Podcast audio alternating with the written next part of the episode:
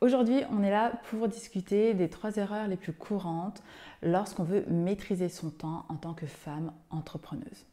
Alors, euh, comment vous dire que, bien évidemment, je les ai déjà faites et expérimentées, on va dire. Et le but, à, travers cette vidéo ou à travers ce podcast, c'est que vous puissiez en prendre conscience et porter votre attention dessus.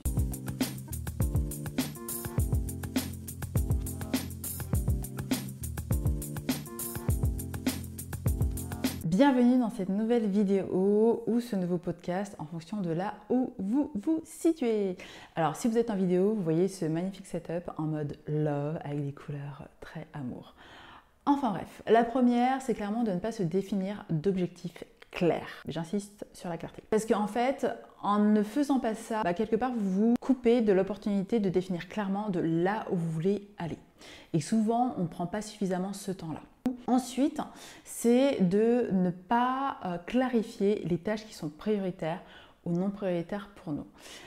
Si vous regardez votre agenda, je suis clairement certaine que vous allez retrouver dessus des tâches que vous faites plus par habitude que par réelle efficacité vers l'atteinte de vos objectifs. Donc si c'est le cas, je vous inviterai à juste réinterroger cela et à vous dire, ok, est-ce que c'est vraiment nécessaire? Est-ce que ça me produit des résultats par rapport aux objectifs que je veux atteindre, par rapport à la vision que je veux réaliser?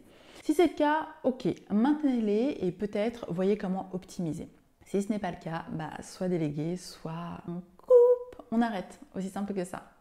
Et ensuite, la troisième erreur assez euh, courante, c'est de tout simplement ne pas accorder suffisamment de temps de réflexion à sa planification. Bien évidemment, lorsque vous avez des objectifs clairs et que vous savez ce qui est prioritaire ou non prioritaire pour vous, le temps passé à la planification sera beaucoup plus court. Le truc, c'est que si vous ne faites ni la clarification de vos objectifs, ni la priorisation de vos actions, la planification va être peut-être perçue par vous aujourd'hui comme floue ou même inaccessible.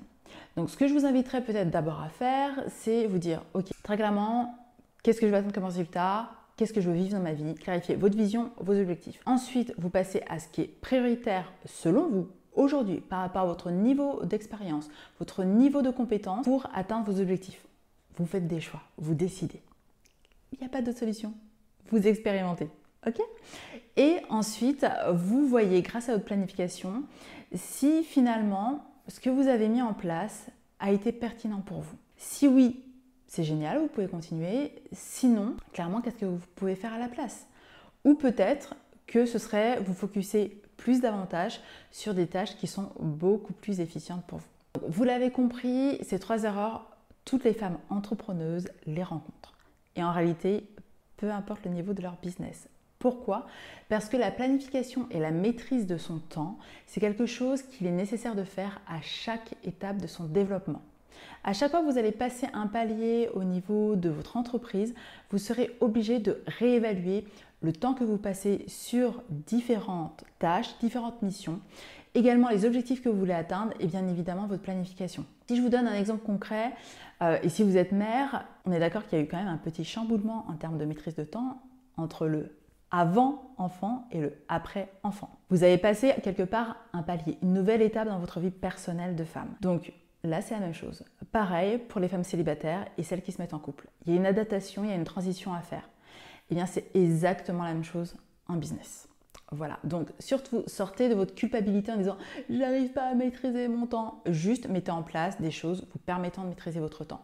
Donc si ce n'est pas encore fait, hmm, vous prenez votre agenda maintenant, vous planifiez une heure à deux heures dans les sept jours qui suivent, juste pour vous poser sur ce que vous ne faites pas maintenant. À savoir, si vous ne faites pas vos objectifs, les clarifier en urgence, c'est votre priorité.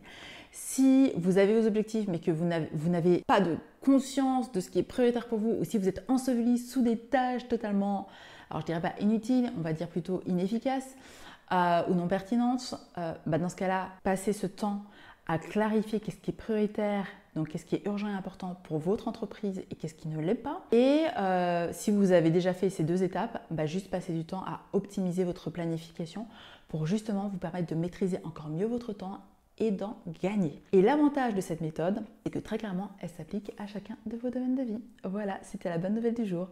Je vous retrouve très vite dans une prochaine vidéo ou dans un prochain podcast. D'ici là, je vous embrasse. Pensez à sublimer votre vie et à vous faire passer en première. Voilà, voilà. Je vous embrasse.